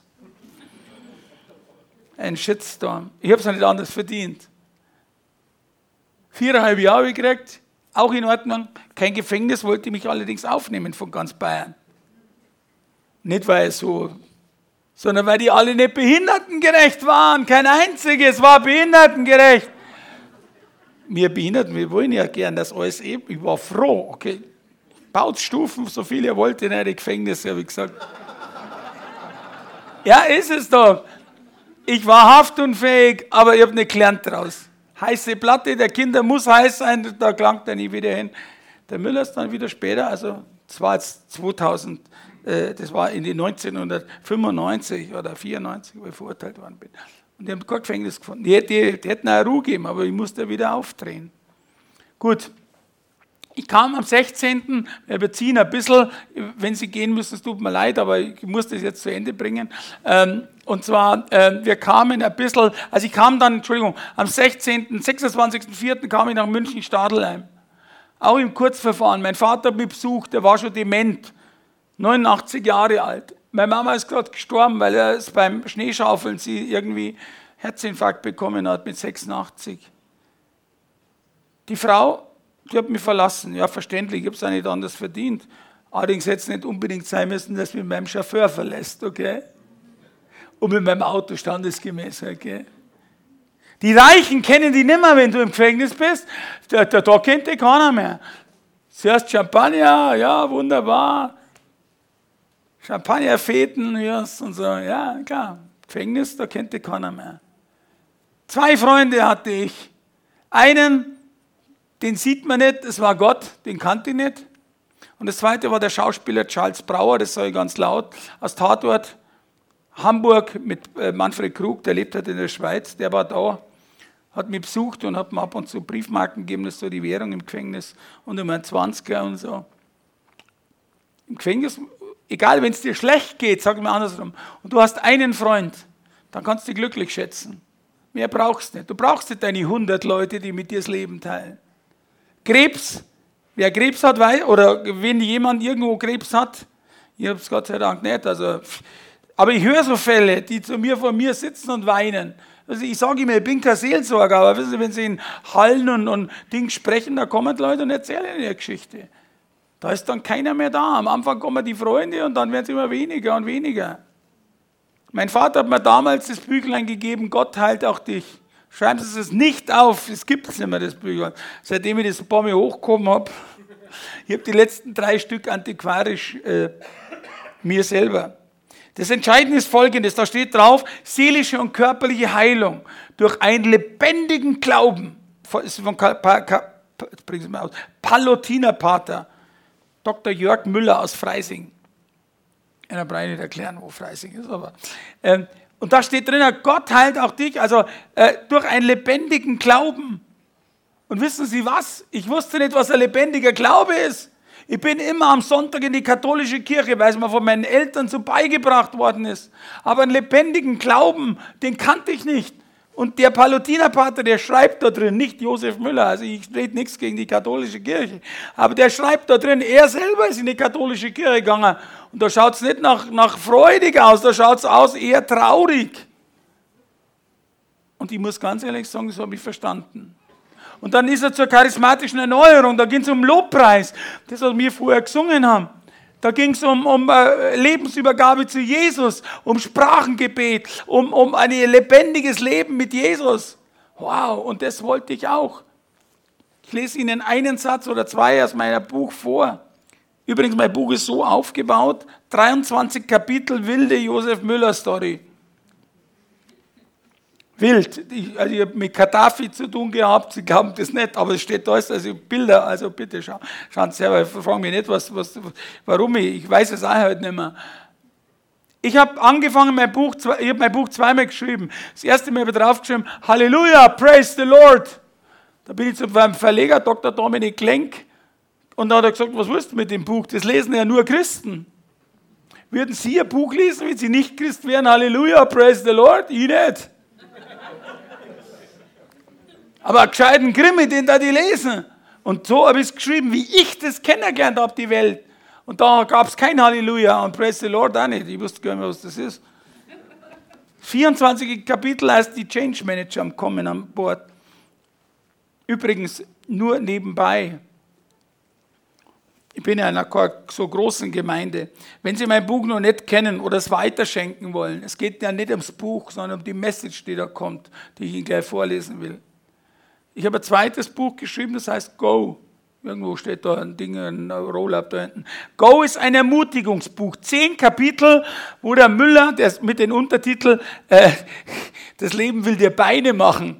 Also im Rollstuhl ist ein guter Spruch, das Leben will dir Beine machen. Und ich ermutige die Menschen, wenn sie jemanden kennen, der schlecht drauf ist oder wie auch immer, dann schenken sie ihm das Buch. Und wenn Sie jemanden kennen, der nur im Geld ist, also Kinder, die Bankkaufleute oder wie auch immer, die sagen, boah, ich muss unbedingt, oder Ihr Arbeitskollege, oder, oder, oder. Nehmen Sie Ihnen mein Buch mit, ich signiere es, es noch signiert hinten, schreibt gerne seinen Namen rein und schenken Sie es ihm und beten es dafür. Und eins will ich nur dazu sagen, die beiden Bücher, das tut jetzt nichts zur Sache, aber ich fühle mich heute so gut, äh, ich schenke Ihnen das zweite Buch, wenn, das kostet auch 20 Euro, wenn Sie das erste kaufen. Das kann ich einfach, weil ich will vom Buch nichts verdienen, verstehen Sie? Ich schenke Ihnen, wenn Sie das Buch kaufen, schenke ich Ihnen das zweite dazu. Also, das mache ich nicht immer, aber das mache ich jetzt einfach so. Außerdem denke ich mir, vielleicht könnten Sie da nur eins weiter schenken.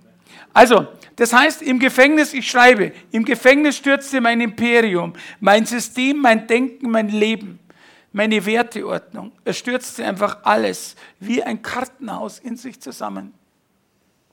Ich war in der dunkelsten Stunde meines Lebens angekommen.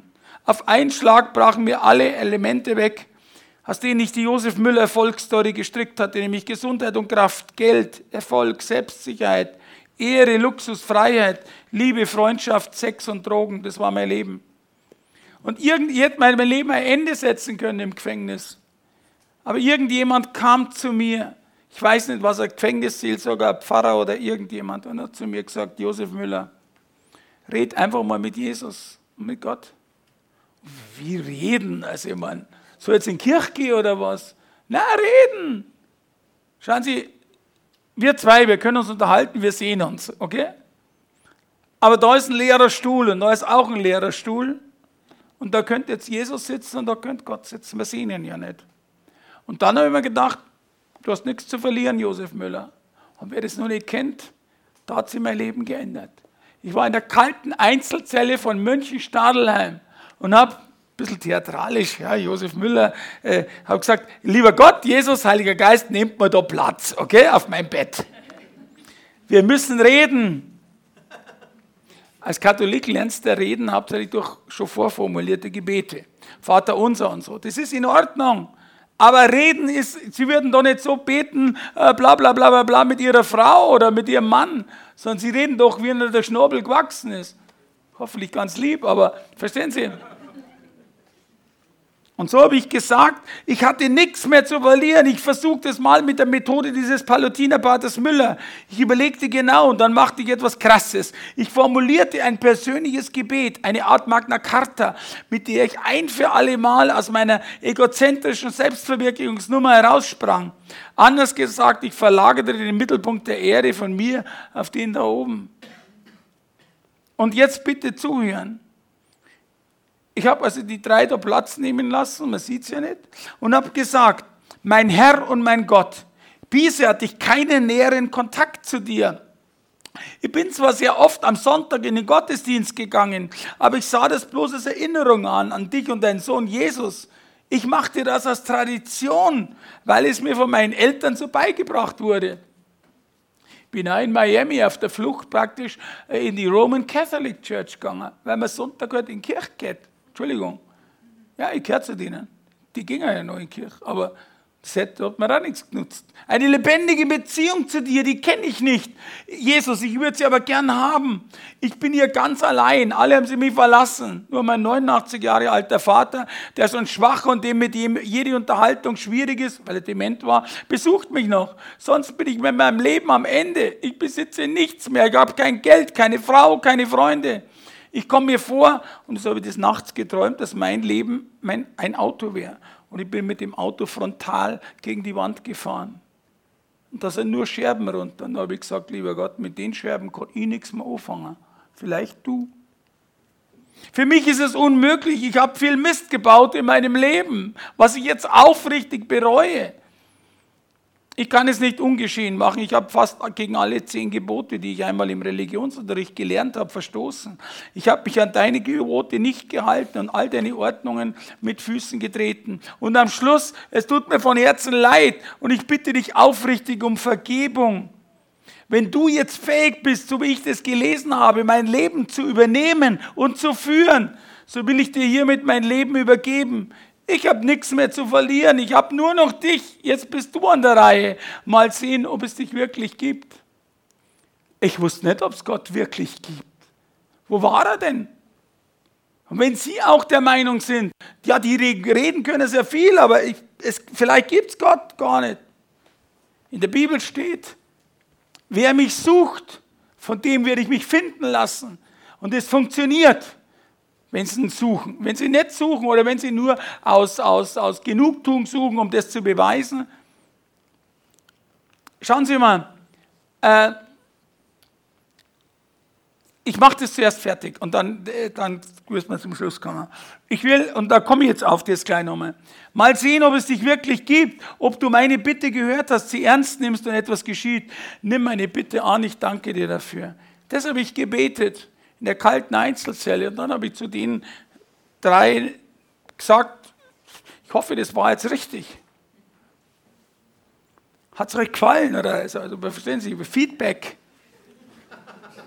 Und da ich arroganter Mensch damals noch ein bisschen war, habe ich gesagt, ich möchte bitte ein Zeichen sehen.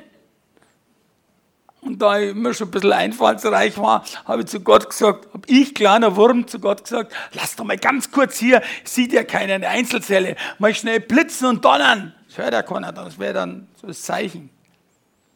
Was glaubst du, was passiert ist? Nichts ist passiert, sagt der Berliner. Nichts. Also Gott lässt sich nicht herausfordern, nicht von Müller, nicht von anderen. Und also vielleicht, ich weiß es nicht, aber ich war echt enttäuscht.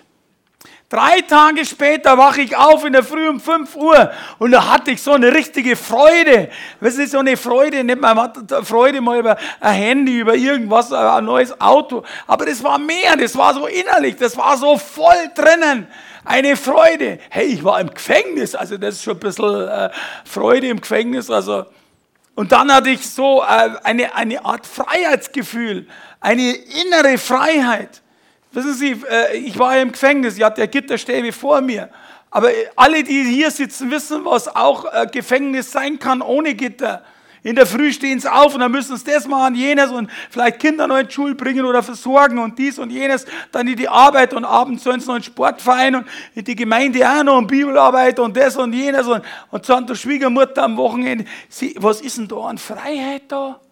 Da fühlt man sich doch wie eingeengt. Sie können das ersetzen. Aber wenn Sie die innere Freiheit haben, dann sehen Sie die äußere anders. Ich habe beim Fenster ausgeschaut und habe keine Gitterstäbe mehr gesehen, nur die Bäume dahinter. Innere Freiheit, das war mein Leben und die möchte ich nie wieder meinem Leben hergeben. Ich habe diese Freiheit geschenkt bekommen und ich fühle mich so frei wie noch nie. Egal, ich habe heute nichts mehr. Auch da ein Vorteil, heute pumpt mich keiner mehr an, okay?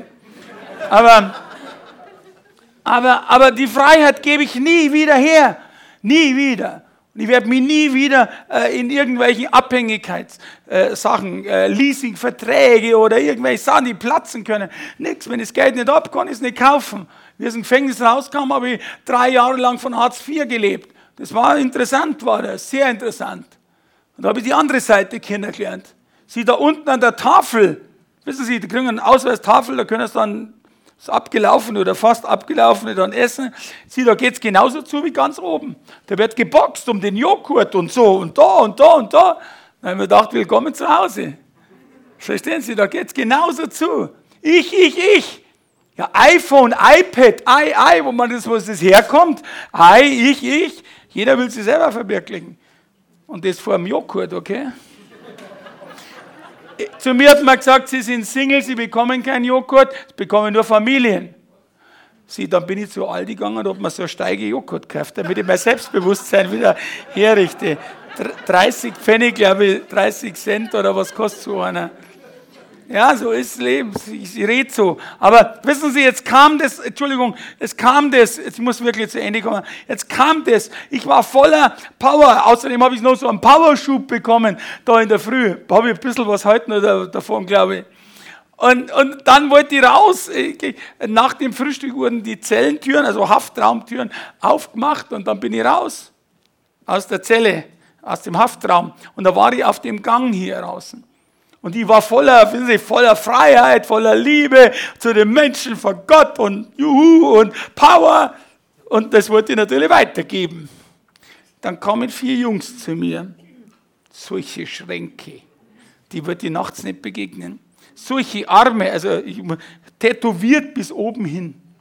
Der erste schaut mich schon so böse, also schaut mich an.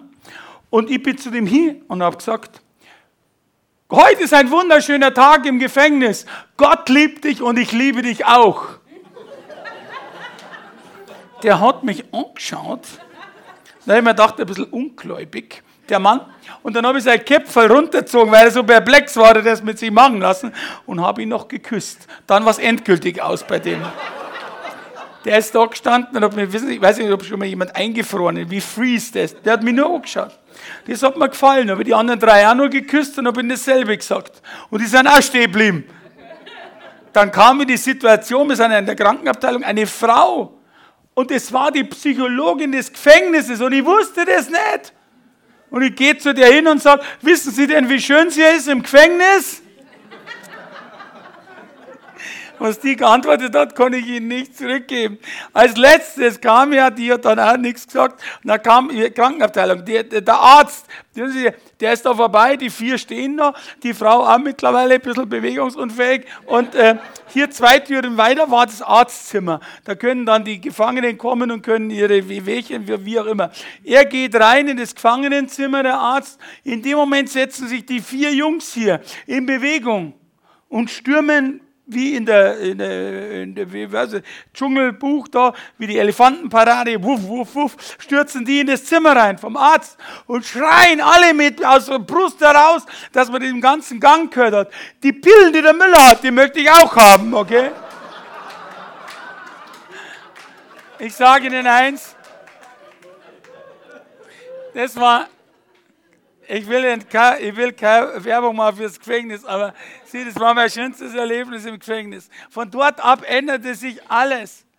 Glauben Sie mir das. Ich könnte Ihnen jetzt eine Stunde lang, das will ich Ihnen ersparen, aber eine Stunde lang könnte ich Ihnen erzählen, was sich alles ändert. Ich bin, äh, ich bin vom, dann kam der Gefängnisdirektor zu mir äh, und hat gesagt, ich habe 1600 Leute, äh, aber ich habe keinen, der sich so freut und so lustig ist wie im Gefängnis wie Sie. Sie muss ich kennenlernen. Habe ich gedacht, naja, und wir haben ein gutes Ding gehabt, dann hat er mit so einem Einkaufsbeirat gemacht, da gibt es so einen Edeka-Laden und dann kann da, da musste ich alles testen oder durfte alles testen, was in den Laden da reinkam, wurde Gefangenensprecher, obwohl sowas gibt es eigentlich nicht, aber bei mir haben es gleich einen neuen Posten eingeführt. Also ich weiß es nicht. Mir ging es echt gut. Ich habe ein neues Ding bekommen, drei Schreibtische. Ich, hab, ich wollte Jesus kennenlernen. Und Gott, wer ist das überhaupt, dass ich mein Leben ändern kann von einem Ding aufs andere? Und ich konnte nicht schnell googeln im Gefängnis oder nicht. Also habe ich, hab ich, da kam das nächste Wunder. Ich als Katholik bekam von der Evangelischen Allianz ein Stipendium.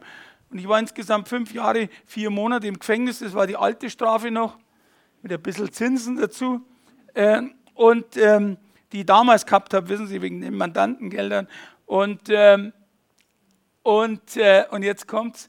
Und, und, und, hab, und die Evangelische Allianz hat mir ein Stipendium gegeben und ich habe vier Jahre Theologie studiert. Ich wollte nicht Pastor oder sowas Erlesenes werden. Nein, ich wollte wirklich nur einfach wissen, wer ist Jesus. Und ich habe gemerkt, dass Jesus für uns gestorben ist.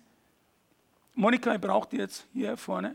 Jesus gestorben ist für uns und dass er ein Leben gelassen hat und deshalb mein Leben geändert ist. Wenn Sie, wenn Sie Mist gebaut haben, dann muss jemand bezahlen. Jemand muss den Mist bezahlen. Die Monika baut jetzt schnell was auf hier. Und zwar, ich will Ihnen am Schluss noch etwas mitgeben. Ich habe das Evangelium das erste Mal in meinem Leben so richtig gehört. Obwohl ich 30 Jahre oder 40 Jahre in die Kirche gegangen bin. Aber ich, vielleicht wollen Sie auch mal zum Punkt kommen. Der Müller redet seit einer Stunde, aber jetzt muss er zum Punkt kommen. Was ist, das, was ist der Mittelpunkt des Glaubens? Was ist das Wichtigste? Und wenn Sie heute in die Kirche gehen und wissen nicht was, dann, äh, jetzt fotografieren Sie, wenn ich lächle, das ist besser, okay? Und immer, also, ja, Gottes Willen. Ja, schlimm. Okay, ja, also das heißt, das heißt, äh, äh, äh, was ist denn unser Glaube überhaupt? Ist es das Singen, ist Gott, ist Jesus? Um was geht es denn überhaupt? Und da habe ich mir äh, Dinger machen lassen, so Balzerplatten, und das äh, will ich Ihnen jetzt sagen. Und, und das haben wir auf diesen ähm, Dingen, die jungen Leute, und Sie können das mitnehmen. Wir haben das auf diesen, äh, wie sagen wir, auf diesen Bändern da. Sie können es in allen Farben, in Rot, in da am Tisch liegen, grüne, weiße, äh, die schenke ich Ihnen. Wenn Sie ein bisschen was für unsere Spendenkasse, wir müssen ja produzieren, nehmen Sie es mit. Da steht, Jesus saved my life. Außerdem hat Jesus gesagt, gründe eine, eine, eine Stiftung. Ich erzähle Ihnen gleich, was das Jesus sagen hat, auf sich hat. Gründe eine Stiftung. Und ich habe eine gemeinnützige Stiftung gegründet, weil ich gehe nicht nur in Gemeinden wie bei Ihnen, sondern ich gehe in Gefängnisse heute. Nächste Woche bin ich im Ulmer Gefängnis und erzähle die gute Botschaft von Jesus. Und ich gehe äh, zu Obdachlose, ich gehe zu Prostituierten in Cafés, ich gehe in Studentenwohnungen äh, und Studentenhörsälen. Alle dort, wo die Menschen nicht kommen. Ich bringe das hinaus aus meiner eigenen Erfahrung. Und, und, und deshalb diese Stiftung. Und da sind diese vier Piktogramme drauf. Und das möchte ich Ihnen mitgeben. Nochmal, vier Piktogramme. Das erste Piktogramm ist ein Herz. Und zwar das Herz heißt, Gott liebt dich. Gott will Gemeinschaft mit dir. Gott will mit dir Beziehung haben. Das ist das Erste, danke. Und, ähm, und das zweite Problem, und das zweite ist das Problem. Wir Menschen leben natürlich, warte, du hast ganz hinten hin, unten ganz hinten, genau. Genauso. Und dann, ähm, und dann, ähm, und dann ist es so, wir Menschen, wir sind aber nicht so, wie Gott sich das manchmal vorstellt. Wir lügen zum Beispiel. Es gibt keinen Menschen, der noch nie im Leben gelogen hat. Sage ich Ihnen ganz ehrlich, das gibt es nicht. Das, das allein schon ist eine Lüge, wenn man das behauptet.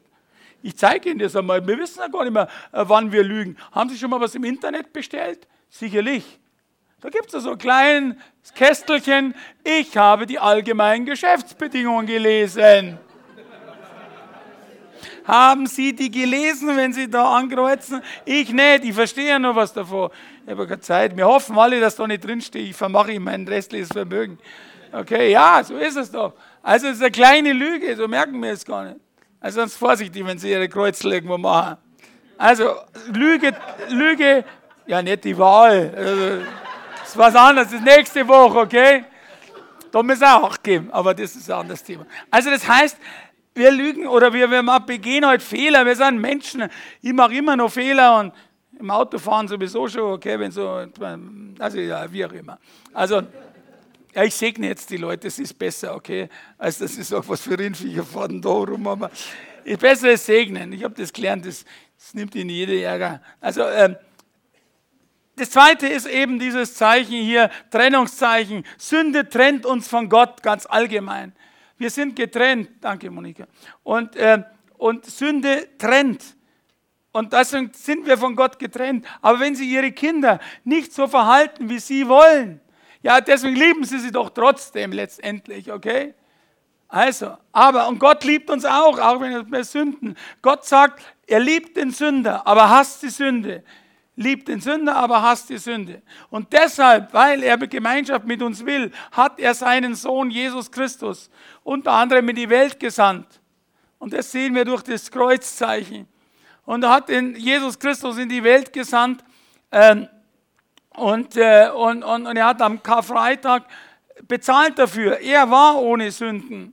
Und er hat bezahlt dafür, indem er sich hinnageln hat lassen und für uns bezahlt hat, stellvertretend bezahlt hat. Wenn jemand für Sie, wenn Sie kein Geld dabei haben oder Geldbörse vergessen haben im Gasthaus und bestellen und dann kommt der Wirt und Sie sagen, zahl ich übrigens eine Trennung, ich habe mein Geld daheim vergessen. Ja, da können Sie entweder sagen, wo kann ich hier abspülen, dass ich es abarbeite, oder Sie können sagen, äh, wie auch immer, ich muss Ihnen schuldig bleiben. Sie bleiben aber dann schuldig und, und nebenan sitzt vielleicht ein jemand, der hat gesagt, ich habe Ihr Malheur gehört, darf ich für Sie das aus oder darf ich es bezahlen? Da müssen Sie nur Ja sagen. Lösen Sie es mir aus, zahlen Sie es, dann ist das zwischen dem Wirt und Ihnen erledigt. Und Jesus hat schon bezahlt. Vor 2000 Jahren hat sich Jesus, unser Herr, ans Kreuz nageln lassen. Und, und, und sie müssen nur sagen, ja, ich nehme es an, der muss gar nichts mehr machen. Dann sind sie hier wieder weiß. Dann ist es wiederhergestellt. Dann ist es erledigt. Und ihre Sünden ganz praktisch am Abend, wenn sie zum Herrn beten, dann sagen sie sorry, es tut mir leid, okay, es tut wirklich, es tut mir leid. Und dann ist es dieses wieder. Und das letzte ist das Fragezeichen, ganz einfach, wie würden Sie sich entscheiden? Das ist ganz wichtig. Und das ist, glaube ich, das Wichtigste im Leben. Kleiner Applaus für die Monika, die hat das so toll gemacht, danke. Wie würden Sie sich, wie würden Sie sich entscheiden? Das ist wichtig, weil das ist normal der Urzustand. Wir sind heute Sünder, okay?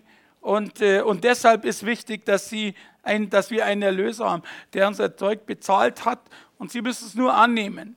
Und wie das geht, das ist das Letzte jetzt. Ganz einfach, ich mache das nicht hier, ich bin nicht so ein Aufruf, der dann, dann reden wir alle was nach, das ist schön und gut. Aber wissen Sie, machen Sie es lieber zu Hause.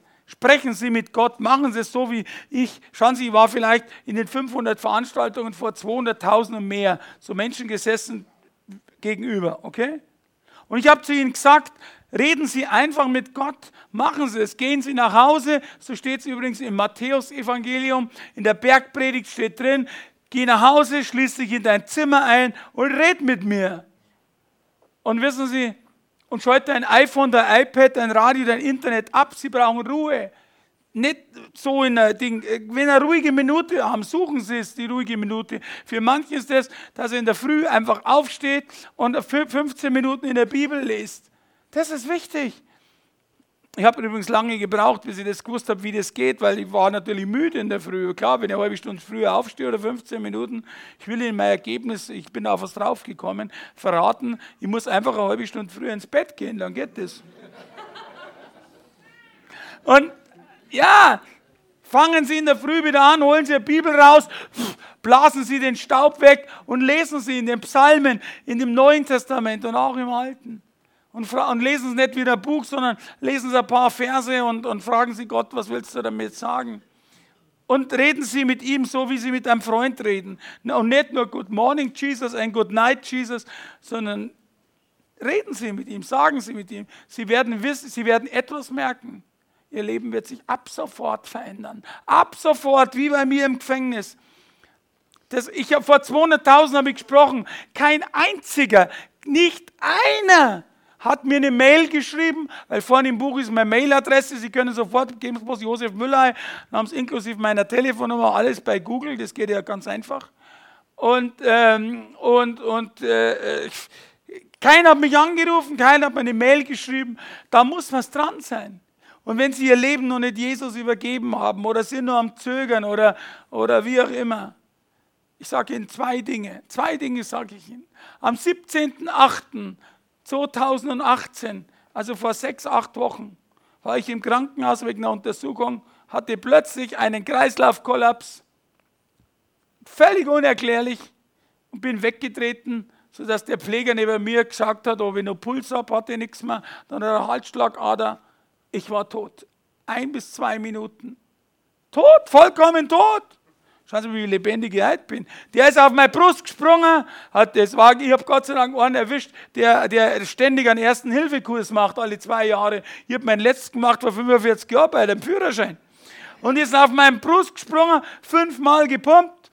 Und bevor er mich küssen konnte, also so Mund zu Mund, bin ich wieder aufgewacht, okay?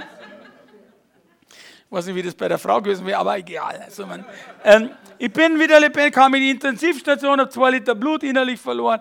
Aber wissen Sie, so schnell kann es gehen.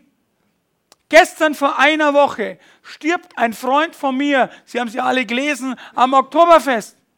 Mit 58 Jahren, Thomas Müller aus Fürstenfeldbruck. Weil, weil er sie da, was weiß ich, die, die, die äh, Pressekonferenz war ja verschieden, er hat auf Mädel angeschaut und da kam der andere und hat ihm eine eingeschlagen oder gegenseitig, was weiß ich. Thomas Müller, den habe ich, kenne ich seit 30 Jahren, der hat am Montag danach einen Termin bei mir gehabt. Also wir haben uns verabredet gehabt. Geht der am Samstag auf die Wiesen und, und, Entschuldigung, und ist dann einfach und Schlag gegen Hirn, Hirnblutung gehabt, kam nur ins Bogenhausener Krankenhaus und ist dann gestorben. So schnell kann es gehen. So schnell kann das gehen. Sie gehen heute raus, werden überfahren von einem Besoffenen. So, wir wollen es nicht hoffen, aber verstehen Sie, so ist das Leben. Die, keiner rechnet damit, der Thomas Müller auch nicht. Hinterlässt eine Mutter mit 80 Jahren, die niemand mehr hat und die da steht und, und jetzt, also das ist, das, ich habe sowas gehabt mit meinem Vater. Wissen Sie, und wie ich ihn damals in Stadelheim getroffen habe, wieder, weil er irgendeinen Mist gebaut hat, dann habe ich gesagt, du in Stadelheim, das gibt es ja gar nicht. Das, verstehen Sie, ja, das waren einfach so Dinge. Trotzdem, so schnell kann es gehen.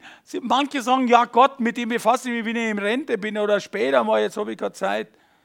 Wissen Sie, Sie haben in der Lebenszeit, haben Sie die Zeit, sich zu entscheiden, ja oder nein für Jesus oder nicht. Und wenn es vorbei ist, ist es vorbei. Und dann sind Sie entweder in der einen Seite oder in der anderen. Aber wie gesagt, machen Sie das, treffen Sie, es tut nicht weh. Bei mir hat das Leben komplett geändert. Ich habe heute ein freies Leben, ein, ein Leben in Glück und, und ich besitze nichts mehr. Und die Leute fragen sie, wieso ist der glücklicher mit seinen vielen Millionen? Ja, das ist er da oben. Und das habe ich Jesus zu verdanken. Und das habe ich keinem Menschen zu verdanken. Das könnte man nicht machen. Ein, ein, ein, ein Reicher vom, vom Zürichsee hat mir ein Auto geschenkt, ich mag gar nicht anfangen damit. Also es passiert, mein Vater ist gestorben mit 97, hinterlässt mir ein schuldenfreies Haus wo auch die Gläubigen nicht hinkommen, ich weiß nicht. Das sind lauter Sachen, das ist, äh, weil die hat es eine Nacherbschaft gegeben, also das ist nichts, äh, wo man die Gläubiger was entzieht, aber äh, der hat es in Nacherbschaft gegeben und deshalb konnte es bei mir nicht gepfändet werden. Aber ich will nur sagen, und, und und ich kriege als Bayer, von was, die Leute sagen, von was lebst denn du? Ich lebe nicht von meinen Vorträgen und ich kriege hier gar nichts, dass ich mit dir rede, das muss ich dazu sagen. Das ist nicht äh, gegen Geld. Und, und, und auch von den Büchern lebe ich nicht. Okay? Das ist auch etwas, wo Gott eingeschürt hat. Ich bin ein Sohn eines bayerischen Beamten. Und, und äh, ja, weil mein Vater halt bei der Kripo war. Und, und, und, und es gibt ein Beamten, bayerisches Beamtenversorgungsgesetz. Und wenn der so mit 28 schon 100 Prozent also, äh, erwerbsgemindert ist, also nach dem Gesetze, dann kriegt er später mal eine Waisenrente. Jetzt kriege ich mit 60 Jahren eine Waisenrente. Und kriege, jetzt Sie einer fest, ich kann es nicht, nicht dafür, ich freue mich, okay? Und kriege mein eigenes Kindergeld noch zahlt, okay? Ja, dank dem bayerischen Staat. Da steht natürlich nicht Kindergeld drin, sondern es steht Zulage nach Paragraph sowieso. Und das ist Kindergeldparagraph. Also wenn Sie Kindergeld und die Beamten erhöhen, dann freue ich mich, okay? Aber ich will zum jetzt wirklich einen Schluss machen. Ich danke Ihnen, dass Sie mir zugehört haben. Ich danke, dass Sie meine Geschichte gehört haben. Wenn Sie vielleicht in eine andere Gemeinde gehen, dann laden Sie mich gerne ein. Mir ist wichtig, dass Menschen nicht meine Geschichte hören. Das ist die kann ich schon fast gar nicht mehr selber hören. Aber mir ist darum, dass Menschen die Entscheidung treffen. Gehen Sie jeden Tag, gehen Sie jeden Sonntag in, in, in diese Gemeinde oder in eine andere Gemeinde. Das ist eine gute Gemeinde. Und äh, lesen Sie jeden Morgen in der Bibel und reden Sie mit Jesus. Das ist das, was ich Ihnen mitgebe. Die drei Dinge. Bibel lesen, jeden äh, Morgen und untertags auch mit Jesus reden. Reden Sie im Auto, reden Sie dort, wo Sie Zeit haben. Die Leute glauben eh, sie reden in der Freisprechanlage, also äh, wie auch immer. Also verstehen Sie, reden Sie mit ihm und kommen Sie in die Gemeinde und singen Sie die Lobpreise und leben Sie. Ich danke Ihnen für den, äh, dass Sie mir zugehört haben. Ich danke Ihnen vielmals. Danke sehr. Danke. Alle Ehre Jesus Christus. Danke. Alle Ehre ihm. Danke sehr. Vielen Dank. Danke. Danke. Danke.